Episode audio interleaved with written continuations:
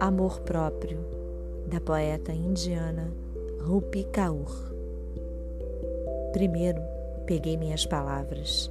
Cada não posso, não vou, não sou boa o bastante.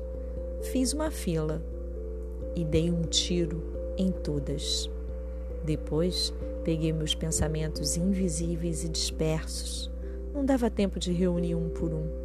Joguei água em tudo Transformei meu cabelo em tecido, deixei de molho com limão e menta, coloquei na boca e fui escalando a trança até chegar na parte de trás da cabeça. Fiquei de joelhos e comecei a limpar minha mente.